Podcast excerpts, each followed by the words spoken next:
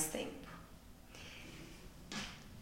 Boa tarde, bom dia, boa noite. Esse é o podcast 555 que trata da jornada do caos à plenitude.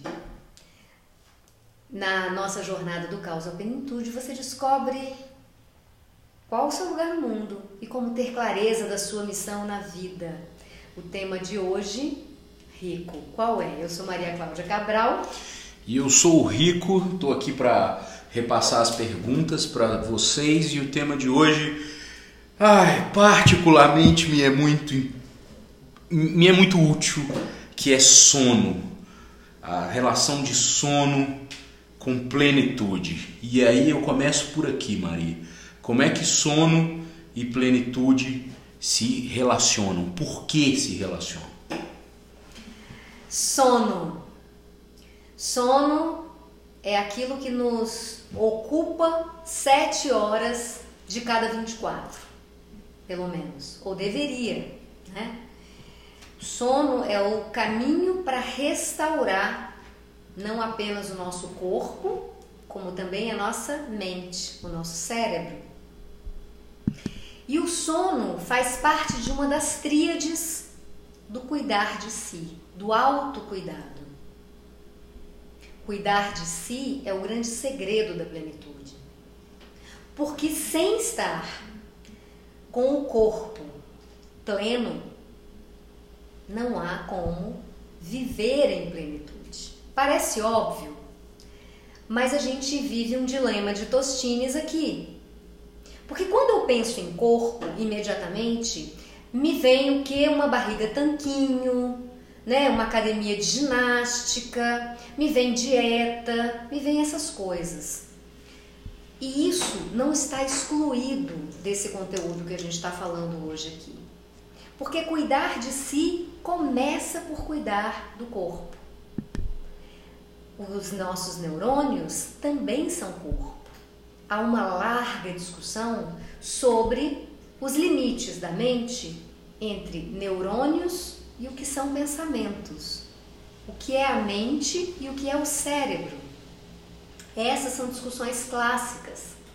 E aqui, nesse espaço que é chamada mente ou cérebro, se dá esse encontro indissociável de emoções, pensamentos e corpo. Então, o cuidar de si, ele tem quatro dimensões que na verdade a gente chama de quatro para melhor explicar. Mas tudo se resume à nossa integralidade como seres. Nós somos seres integrais. E falar sobre sono é falar primordialmente sobre corpo, mas também falar sobre mente, sobre emoções e sobre espiritualidade. Entendi, Maria. É, eu estava pensando aqui uh, como é que ou o que acontece quando uma pessoa não tem uma noite de sono dentro dos padrões que uh, se recomenda aí, né? É, o que, que, que prejuízo isso acarreta? É, Rico, uma noite, uma única noite mal dormida, é, representa prejuízos para o resto da semana, para o resto do mês. Por quê? Vamos dar um passinho atrás e falar sobre o nosso tempo. Nós recebemos todos os dias 24 horas. Essas 24 horas, elas existem dentro desse prazo. Eu não tenho como acumular horas de hoje para amanhã, certo? Uma hora da tarde do dia 12 de março de 2020 não volta jamais. O que, que eu quero dizer com isso? O sono segue a mesma regra.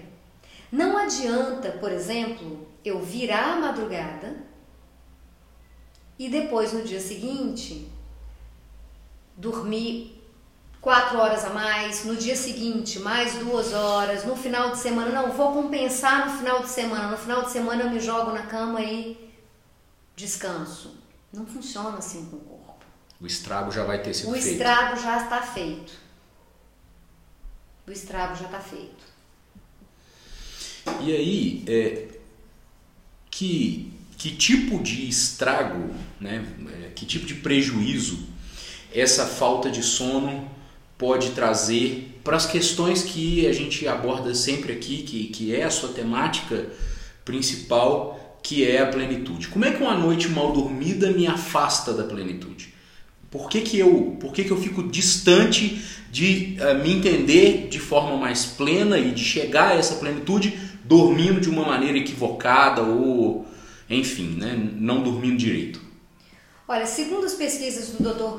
Matt Walker, psiquiatra, especialista em sono, professor em Harvard e em Berkeley, é, a, a, falta de sono, a privação de sono nos afeta em muitas dessas dimensões que eu citei anteriormente: corpo, emoções, mente e espírito.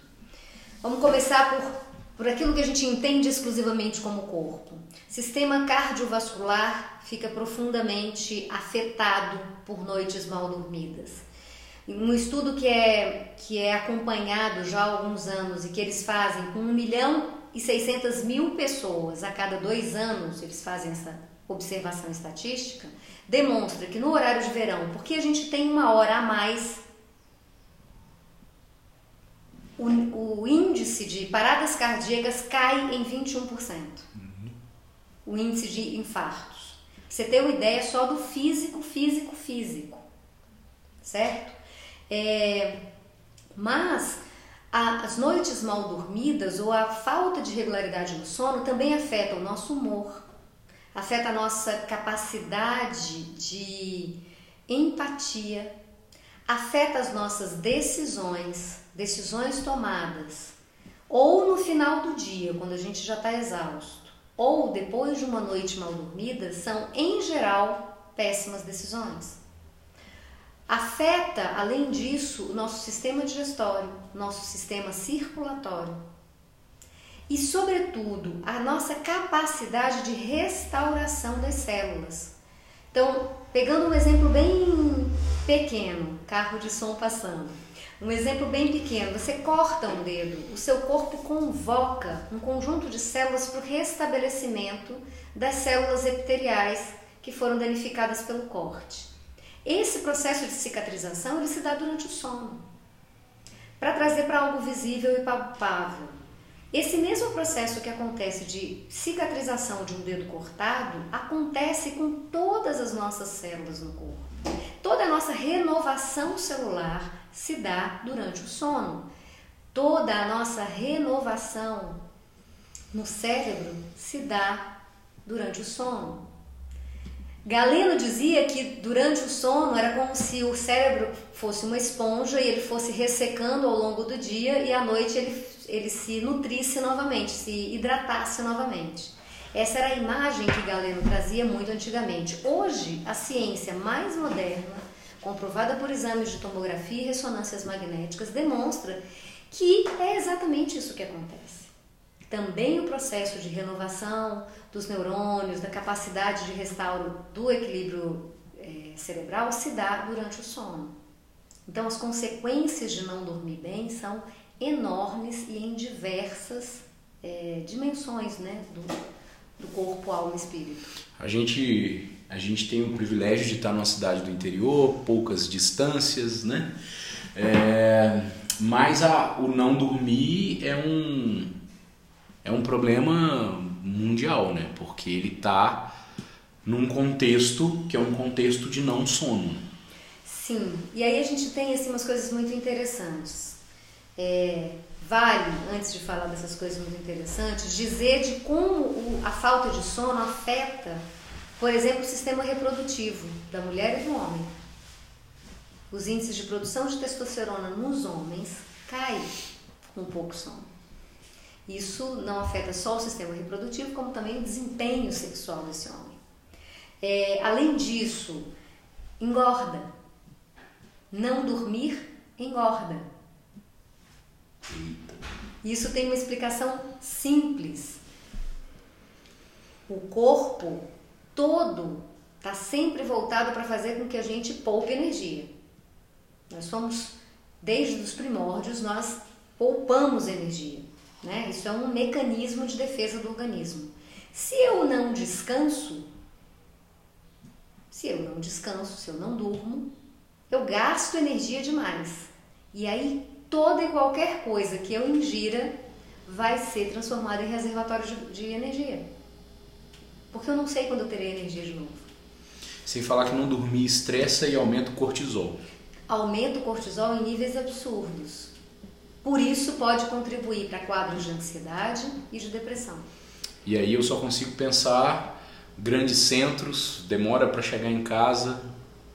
A gente vai falar de mais mais para frente de, de, de, né, de tentativas de ajudar, de soluções, mas uh, o ritmo da cidade, o ritmo é, mecanicista que a gente vive desde a revolução industrial e científica uh, empurra a gente para não entender esses ritmos naturais.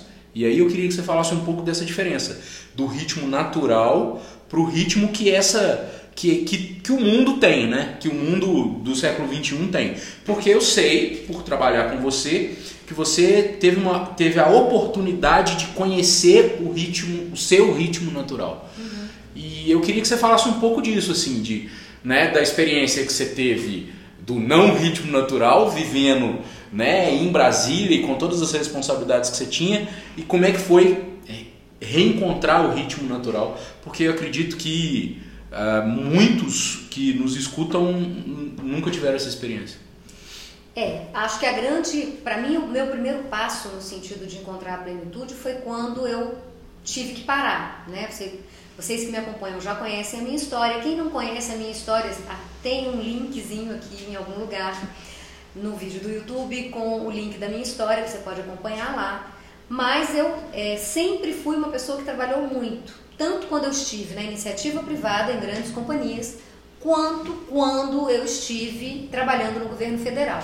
Né? Eu trabalhava uma média de 16 horas por dia, fazia inúmeras viagens internacionais em que o fuso horário também interfere profundamente nos ritmos naturais do corpo.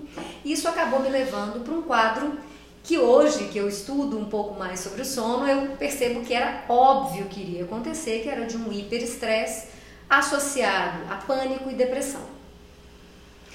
E por conta dessa licença médica que eu precisei fazer, eu me retirei. Então, quando o meu corpo me parou, eu precisei me retirar. E ao me retirar, uma sabedoria interna, que se você me perguntar de onde veio, Rico, eu não vou saber te dizer, uma sabedoria interna me fez tirar relógio. Eu não uso relógio até hoje. Me fez tirar relógio, me fez desligar celular e me colocou em contato com as necessidades do meu corpo. Eu fiquei mais de 15 dias numa casa de praia isolada e ali eu pouco a pouco fui restabelecendo o ritmo natural do corpo. E ao restabelecer o ritmo natural do corpo, eu descobri algo que os antigos Vedas já sabiam. Que o ritmo natural do corpo respeita ou está sincronizado com os ritmos naturais. A gente acorda quando o sol se levanta ou quando a luz natural surge e a gente dorme quando já não há mais luz natural. Dito isso, quando você traz o desafio das grandes cidades, eu te digo que nas grandes cidades ele está muito potencializado. Né? Eu que vivi em grandes centros urbanos e agora vivo no interior, posso perceber isso com clareza. Mas desde o advento da luz elétrica, que é uma luz artificial, já começa o nosso ritmo natural a ir para o espaço. Porque se eu ainda tenho luz, se eu posso ligar um botão e ter luz, então eu não preciso necessariamente dormir às 8 horas da noite. Eu posso ir dormir, sei lá, uma hora da manhã. Eu posso ficar lendo, eu posso ficar costurando, eu posso ficar conversando, eu posso qualquer coisa. E nem estou falando ainda nas da contemporaneidade da tecnologia. Estamos falando ainda ali, vamos lá, do período das nossas avós mesmo, ficar escutando rádio todo mundo junto até mais tarde. Depois vem a televisão. Com o advento da televisão aí é que você estica um pouco mais mesmo o tempo acordado. E aí vem os desafios de uma vida cada, que cada vez nos demanda mais. Em grandes centros urbanos, nós temos restaurantes abertos até não sei que horas, baladas, bares, a gente tem farmácia 24 horas, a gente tem delivery, enfim. São Paulo nunca algum, dorme, né? Tem o slogan de São Paulo nunca dorme, Nova York nunca dorme, o que também não é exatamente assim, mas o fato é que a gente cada vez mais saiu desse ritmo natural de se recolher quando, quando a natureza se recolhe e despertar quando a natureza desperta. Ou seja, a gente se distanciou dos ritmos da natureza. Nós estamos próximos a comunidades campesinas, a área rural. Nosso município é um município com alto índice de ruralidade. E a gente observa, as pessoas que moram na roça, elas vão dormir com as galinhas. É até uma expressão que se usa aqui, né? Não, eu durmo com as galinhas. Ou seja, 8 horas da noite, 7 horas, 7 e meia, 8 horas estão indo dormir. E acordam super cedo, tipo 5 da manhã. É, no Nordeste, em que o dia começa mais cedo e mais quente, é muito comum as pessoas acordarem cedo. 6 horas da manhã já tem engarrafamento. Né? Mas isso também contribui para que o ritmo natural se estabeleça. Só que acordar muito cedo e ir dormir muito tarde não ajuda, porque a gente precisa de pelo menos sete horas de sono. Entendi. Esse nesse lugar que você se encontrou, é, você você usou observar, que é uma palavra que você sempre usa e nessa, nessa minha dinâmica aqui do seu lado, eu sempre te escuto falar de observar. É, o que que dá para observar de sintoma de que está indo errado, está dando errado? Você já falou um pouco, né? Ansiedade, nervosismo e tal. É, o que que dá para observar assim de que não, isso isso é do sono? Assim, tá indo mal porque isso é do sono. Eu ouço muitas pessoas dizerem que, e eu inclusive, embora eu durma bem, mas eu é, é uma perda de memória significativa, mesmo com pessoas com menos de 40 anos. Esquece a chave, sabe aquela coisa, volta para ver se trancou, porque não não está ligado se trancou ou não. A minha avó aos 94 anos tinha memória com a mesma qualidade que a minha aos 45.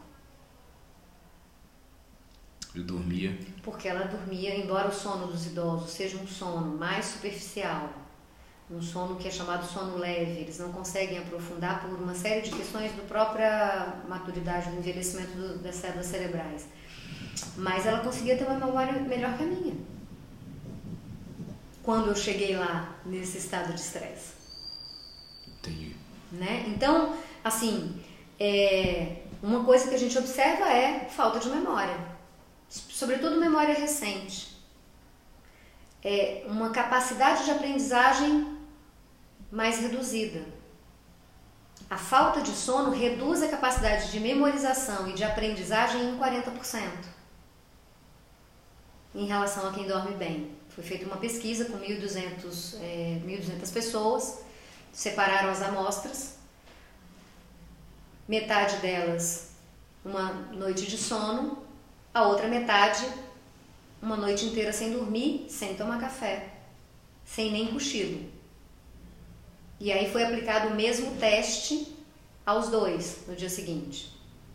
A, a, o resultado de quem não dormiu foi 40% inferior a quem dormiu. Essa pesquisa foi conduzida pelo Dr. É, Walker também, lá em Harvard. Entendi. É, a gente falou né, da parte ruim, né, dos malefícios, e os benefícios de uma noite bem dormida? O que que quando quando quando dá certo, quando a gente tem uma noite bem dormida, o que que que que o corpo ganha, né? A gente focou mais nos malefícios e os benefícios. Então, os benefícios são inúmeros, né? Como eu falei, a gente tem 24 horas no dia. E essas 24 horas, elas são horas que não voltam, não retornam. Sete dessas horas são para dormir. As outras 17 eu, naquela live sobre tempo, falei o que, que a gente faz com elas com o planner. Mas aqui, esse planner que inclusive tem à disposição aí para download. Mas aqui as nossas sete horas a gente vai falar de um sono, de uma noite bem dormida. Ela tem três aspectos relevantes. O primeiro aspecto é a regularidade do sono. O que, que é a regularidade do sono? É dormir no, mes no mesmo horário e acordar no mesmo horário, mesmo no final de semana. Esse é o aspecto regularidade. A gente tem um segundo aspecto que é um número suficiente de horas de sono. É certo que o, a média é entre 7 e 8. Há indivíduos que precisam um pouquinho mais, até 9.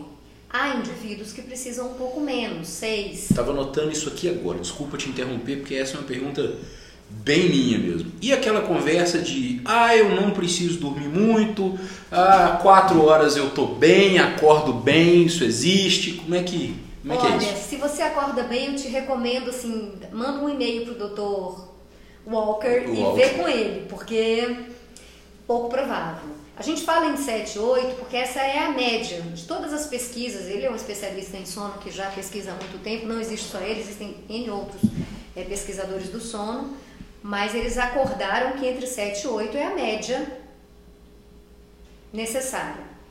Vai existir indivíduo um pouquinho mais para cá, outro um pouquinho mais para lá? Vai. Né? Existem singularidades individuais. Mas o fato é que não vai diminuir tanto a ponto de 4 horas, por exemplo. E aí é o terceiro ponto. Eu falei em regularidade, dormir sempre no mesmo horário e acordar sempre no mesmo horário. Eu falei em é, suficiência, número de horas suficiente. E aí vem o terceiro elemento, que é o sono profundo, que é o sono que de fato repousa. A gente tem quatro tipos de sono, mas é, o, é no sono profundo que a gente faz todo esse processo de restauração celular e de restauração cerebral que eu mencionei anteriormente. Então, é, se o sono não é profundo, eu não repouso de fato, eu não restauro meu corpo e minha mente de fato. É só aquele mais ou menos, Entendi. né? E, e a gente fala de plenitude aqui e eu fico pensando na audiência lá, eh, te ouvindo e fazendo as contas, né? Tá chegando o final de semana, nosso podcast é sempre na quinta, quinta já tem aquela vibe e já tem os convites e, e, e, e a Aika tá falando de dormir. E aí, como é que a audiência vai lidar com essas trocas? Olha, a gente sempre fala aqui também, Rico, da, do lugar do adulto, né? Toda escolha, nós somos plenamente livres para escolher. Toda escolha significa a renúncia a todas as outras possibilidades. Então, como o papo é com adultos e adultas, e sabendo de tudo isso que a gente já falou, é uma escolha. Você precisa escolher entre ter uma pele ótima, boa memória, tá tranquila, coração aberto, amoroso, bem-humorada, saudável, coração funcionando, circulação funcionando, sistema reprodutor em dia, ou ir para balada. Só que a balada não é, não é a única, é, não é a única coisa que na contemporaneidade nos chama. Você mencionou as grandes cidades, trabalho em excesso nos chama. A tecnologia hoje nos convida a ficar acordados por mais tempo. A gente leva, arrasta o celular, gente, quem nunca? A gente arrasta o celular para a cama. Eu tenho uma prática na minha rotina noturna para me corrigir disso. Porque a tendência é fazer isso, levar para a cama o celular. E acordar de manhã e já aqui, ó, deixa eu ver se tem mensagem. Não é? Então, é, esses convites que a gente tem de fora para continuarmos nos distraindo e permanecendo acordadas são super nefastos para a nossa plenitude. É. E é preciso fazer uma escolha. É certo também que a escolha pode ser, de repente você tem, sei lá, um aniversário para ir. Às vezes você vai celebrar, você, sei lá, você ganhou um momento, você ficou noivo, sei lá, é o dia do seu casamento, não sei. Existem N hipóteses. E você quer celebrar, você quer ficar acordado até um pouco mais tarde, tá tudo bem. E aí eu, eu vou até chamar a, a nossa conversa uma amiga nutricionista funcional, a Vidia, que ela dizia o seguinte: o problema não é o que você come, não é o que você come eventualmente. Não é o brigadeiro que você come a cada três meses numa festa de aniversário. O brigadeiro não, vai te causar dano. O problema é o que você come regularmente né? Trazendo um pouco, por exemplo, da comida. E tem até quem faça essa piadinha. O problema não é o que você come entre o Natal e o Réveillon, mas o que você come entre o Réveillon e o Natal. Né? A mesma coisa vale para o sono. Não é a noite de virada do ano que vai acabar com a sua saúde. Mas, durante o seu ano, você ter uma certa regularidade com o seu sono. Né? É, eu, eu, outro dia, uma amiga que escuta a gente, a Aline, ela falou assim: Ah, mas eu, eu fico ouvindo vocês e, e, você tá lá perguntando e aprendendo. E mais uma vez é, você é, usa conceitos que, que são recorrentes nesses encontros: observar e autorresponsabilidade. Observar e autorresponsabilidade. Então, para se conhecer ou para conhece a ti mesmo, eu tenho esses dois caminhos fundamentais. É, o, o o observar-se é maior do que o conhece-te a ti mesmo. O observar-se é o cuidar de si, que é esse conceito que é socrático, né? Um conceito de ocupar-se de si em primeiro lugar. E eu sempre traduzo isso aqui com uma outra linguagem, que é coloque a máscara de oxigênio primeiro em si, depois auxilie a pessoa ao seu lado, né? É, Lembra disso como um mantra. Isso você tem que trazer na sua vida como um mantra. Primeiro você coloca a máscara de oxigênio em você, depois você auxilia o adulto ao seu lado, ou a criança ao seu lado, ou seja, quem for que esteja ao seu lado. Primeiro a gente tem que estar bem. Né? E isso Sócrates dizia no, no conceito de cuidar de si. E o estar bem, observar-se, ao me observar, eu Posso gostar de mim e, ao gostar de mim, conhecer-me mais. E ao me conhecer, e aí vem o conhece a ti mesmo. Ou seja, o conhece a ti mesmo é uma parte do cuidar de si, ela não é o todo do cuidar de si. Conhece-te a ti mesmo é da mente. E a mente também faz parte. Mas eu não posso conhecer algo que eu não observo, que eu não me preocupo, que eu não cuido.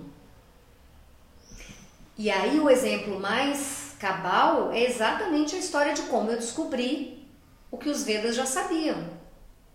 Na hora que eu parei e me coloquei em autoobservação, eu me dei conta, eu falei, gente, eu jurava que eu era uma pessoa noturna, que eu trabalhava super bem à noite. Mentira, não é verdade isso.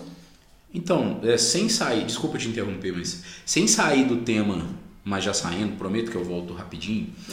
É, quando você disse que você, quando você teve a oportunidade conduzida pela, pelas coisas que você já contou, né, seu adoecimento, de ir para esse lugar e, e, e de observar, é, então a gente carrega dentro da gente um, um, um mecanismo de autoconhecimento e, e que a gente só não acessa Assim, porque é... em outro momento você disse assim, nossa, eu não sei por que eu tirei o relógio.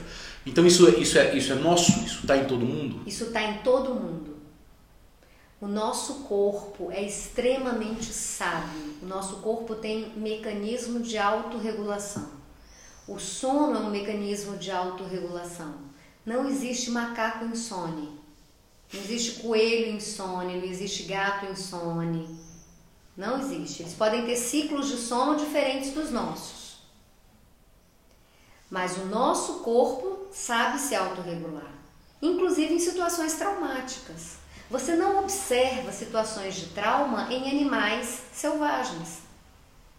Você até observa situações de trauma em animais domesticados, mas não em animais selvagens. E por que, que nós nos traumatizamos com determinados eventos? O corpo tem mecanismo de autorregulação.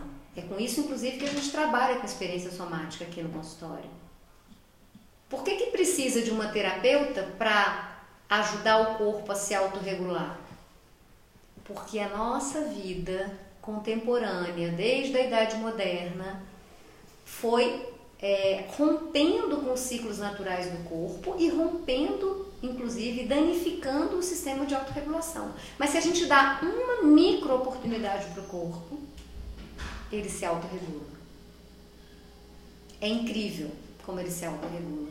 Tanto é verdade que eu, esse algo que eu não sabia de onde vinha disse: não, desliga tudo, desliga tudo. O que você tem que fazer é desligar tudo.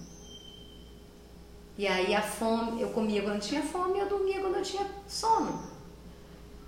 E foi muito mais fácil o meu processo de recuperação. Não tenha sido exatamente fácil, mas saber disso me ajudou. Tomar consciência disso me ajudou. Mais adiante, muitos anos depois, quando eu fui estudar a experiência somática com Dr. Peter Levine, ficou claro por quê. As coisas se encaixaram. Se encaixaram.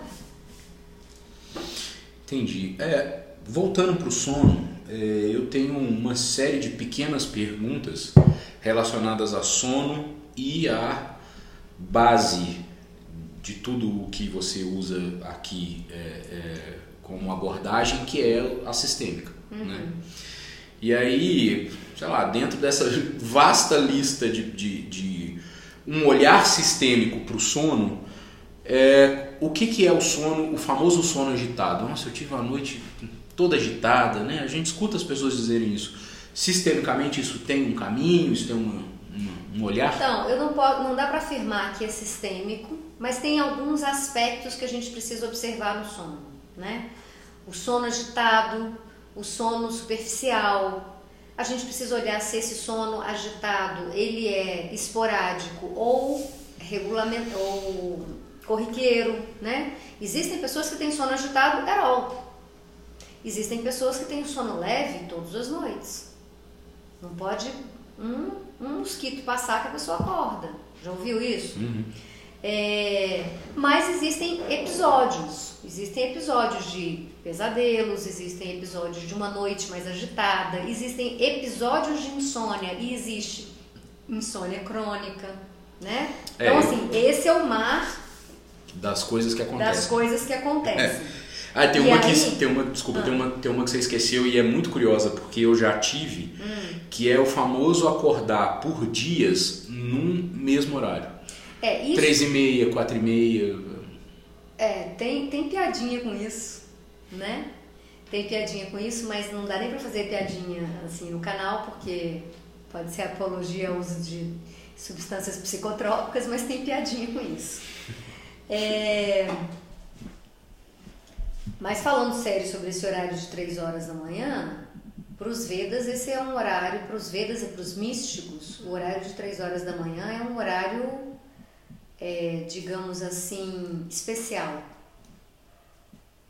Né? E, inclusive, em algumas tradições religiosas, os discípulos acordam às três da manhã e fazem é, rituais. Né? Os, os Hare Krishna, por exemplo, às três horas da manhã vão ao, vão ao, ao templo deles lá e, e servem comida para as deidades, etc. E tal, né?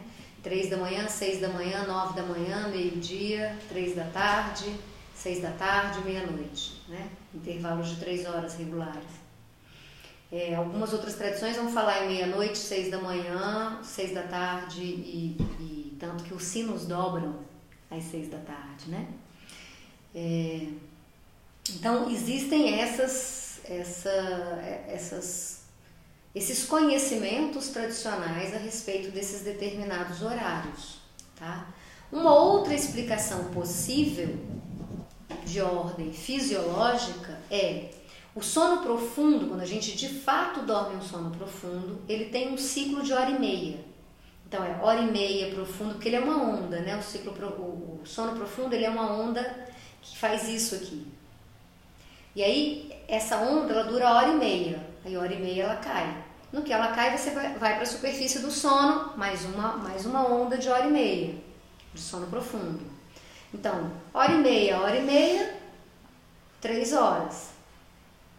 Três horas é um momento. E aí, nesse momento de, de superficialização do sono, que a onda já está mais baixa, você pode acordar. Acordou, aí dá aquela despertada, né? Então, também pode ser por isso. É, agora, o sono leve, por outro lado, ele nos indica um estado de alerta da pessoa. A pessoa está em constante estado de alerta. Isso pode ter raiz traumática, ainda que ela não se lembre, algo aconteceu durante a noite, quando ela era muito bebê, ou quando estava no útero ainda, ou quando era uma criança pequena. E aí essa pessoa não consegue se entregar ao sono. Porque o sistema nervoso autônomo responsável pela sobrevivência, pelas respostas de sobrevivência, tem que estar em alerta. Os gatos estão sempre em alerta. Você pode observar um gato dormindo, ele dorme assim, mas se você fizer ele imediatamente. Se for mais baixo que isso o som, a orelha dele faz o movimento de observação, né? Mamíferos, nós mamíferos temos um sistema muito acurado. Só que como a gente não não é, como a gente ficou com essa resposta traumática não respondida, eu já expliquei sobre trauma aqui antes, que, que acontece toda vez que eu vou dormir? Eu fico em estado de alerta. Porque, como eu não fiz a descarga daquela experiência traumática, eu não regulei o meu corpo para entender que aquele perigo já passou, escureceu, eu vou dormir. O meu sistema nervoso autonômico entende que eu estou em estado de risco de novo. E aí ele me deixa em estado de alerta. E o sono então não aprofunda. Entendi. É, Maria, eu, eu acho que, que é uma coisa que eu sempre é, fico pensando, né, já que eu estou aqui para poder é, fazer o papel de várias pessoas que queriam estar aqui, é a questão da solução. Né? A gente sempre conversa aqui antes e aí no papo tem e a solução. E o que, que faz? E como é que resolve? E aí chegou a hora das soluções. Né? Você explicou e, e, e aí? Como ajudar os insones de plantão? Bom, a causa dessa dificuldade de dormir deve ser levada em consideração, tá? Então eu vou falar em linhas gerais do que, que eu aprendi e que me ajuda. Vai ajudar todo mundo, 100% da audiência? Provavelmente não. Por exemplo, se você tem uma, uma circunstância de registro traumático, é, o ritual noturno vai te ajudar, mas não vai resolver o seu problema. Eu sugiro buscar é, orientação, né? buscar um, um cuidado diferenciado com isso. Mas para a maior parte da pessoa, das pessoas, medidas simples podem ajudar. Então, o que, que eu chamo de medidas simples? Ora, se eu disse que a sabedoria da autorregulação do corpo, desde o conhecimento dos Vedas, comprovado pelo Dr. Walker lá em Harvard, demonstra que quando a luz diminui, o meu corpo entende que eu estou entrando em repouso, minha primeira sugestão é meia hora antes de você ir para a cama, efetivamente, você já reduz as luzes. Reduz as luzes, apaga as luzes que forem possíveis da casa, ótimo que também já vai de bônus economizar energia e no quarto você coloca uma luz, uma vintage daquela, sabe? Que, ou um dimmer que você pode colocar ele mais num lusco-fusco assim. Isso já vai dizer para o seu corpo que é hora de descansar. Segunda medida eficaz à noite para nos ajudar a dormir. Nesta mesma meia hora antes, desliga o celular desligar a televisão. Tem muita gente que dorme com a televisão no quarto. Lamento informar, não é uma boa ideia. Então, desliga o celular, desliga a televisão, desliga os eletrônicos. Porque os eletrônicos, sobretudo os mais contemporâneos, mesmo no período, é, no período em que estão desligados, eles têm aquele stand-by. Sabe aquela luzinha do stand-by? Aquela luzinha do stand-by, aquele aparelho, ele continua emitindo ondas eletromagnéticas. Então, aquelas ondas eletromagnéticas, nós somos energia também, só que nós somos uma energia densa. Então, o que acontece? As ondas eletromagnéticas dos aparelhos estão ali no quarto. Então, isso interfere nas suas ondas cerebrais. Então, meia hora antes, desliga. Desliga os aparelhos, porque assim você se desliga um pouco da tecnologia. Vai fazer outra coisa. Vai preparar um chá, se você gosta de chá, um chá sem cafeína, de preferência. Vai preparar, se você gosta de um leitinho, um leitinho com canela, né? Que as avózinhas costumavam fazer, que é super bom para ajudar a dormir. É, vai ler um livro, né? Põe uma luz direcionada, vai fazer uma leitura, vai conversar? Vai bater papo assim ao vivo com quem mora com você, seu colega de casa, seu marido, sua namorada, seu filho, sua filha, alguém, conversa. Então, essa coisa, essas atividades que desligam um pouco o estresse do seu, das suas ondas cerebrais, meia hora antes. E aí, vai deitar, é, usando todas as, as, os instrumentos que eu tenho. Se você tiver um óleozinho essencial de lavanda, você pode colocar uma gotinha no travesseiro. Isso ajuda o corpo a relaxar. Se você não tiver óleozinho de lavanda, também tá tudo bem. Mas os lençóis limpinhos, também isso é gostoso, né? Uma cama aconchegante. é, existem estudos no, no MIT, no Massachusetts Institute of Technology, que eles estão fazendo estudos sobre formas de criar um móvel que nos ajude a um sono mais profundo. Você vê o tanto que é a preocupação com o sono. Porque a, temperatura do corpo precisa cair durante o sono. Então, é legal se você mora num lugar mais quente, um ventilador, um ar-condicionado entre 18 e 21 graus. A temperatura do, do, do, cômodo é mais fria, né? Se não tem nem ventilador, abre a janela, se for possível abrir a janela, se não for perigoso onde você mora, né? Porque aí circula o ar, isso também ajuda a relaxar mais. É algo que te cubra, esse pequeno peso no corpo te traz uma sensação de casulo, né? Pode reparar que no inverno, quando a gente dorme com cobertor, ou quem dorme com ar-condicionado e dorme embaixo do edredom, aquela sensação do edredom te dá um aconchego, é como se você estivesse no pacotinho de neném que, que te prepararam quando você saiu da maternidade. Isso dá um aconchego, ajuda a dormir. Enfim, e uma outra coisa que eu costumo fazer e recomendar aos meus clientes, e também já recomendei à minha audiência, é Faça a sua to-do list antes de dormir. Todas as suas preocupações do dia, o que ficou pendente, o que você não fez, tudo que vier na sua cabeça pouco antes de dormir, põe na lista. Por quê? Porque quando você põe na lista, é, o seu cérebro entende que você tirou do esquadro, que você já, já começou a resolver. Então, se você tira do esquadro, o seu cérebro não fica buscando confusão para resolver.